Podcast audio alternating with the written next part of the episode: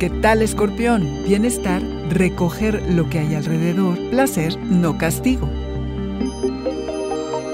Audioróscopos es el podcast semanal de Sonoro.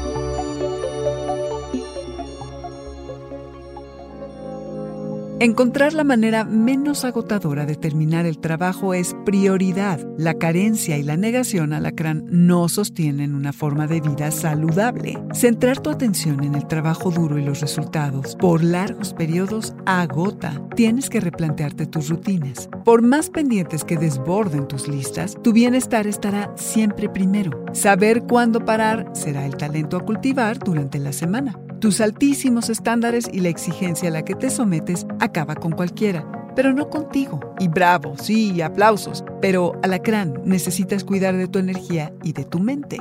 No hay que perder de vista el hecho de que eres la esponja del zodiaco, que absorbes mucha energía negativa de las personas y las situaciones que te rodean, lo que acaba por mermarte. Necesitas hacer una alianza constructiva con tu cuerpo en la que sea el placer y no el castigo el que rife, que te permitas disfrutar cómo lo alimentas, cómo lo cuidas, lo purificas, cómo te mueves. Cosecharás grandes beneficios si le das más importancia a tu cuidado y bienestar personal, sobre todo lo demás. Los sistemas que te imponen determinan todos los aspectos de tu vida, así que no lo tomes a la ligera y en tanto vayas a organizar tu semana, asegúrate de incluir tiempo para ti, de calidad, del que te reabastece y recarga de buena vibra. Te urge tomar el sol, ese siempre es tu gran antídoto. Tiempo poderoso para compartir secretos y conectar profundo. Pueden florecer romances en el trabajo. Te expresas mejor, confías, bueno, un poquito más que lo de costumbre. Usa esta energía para enfrentar y trabajar miedos acerca de la intimidad. Permítete sentirte bien.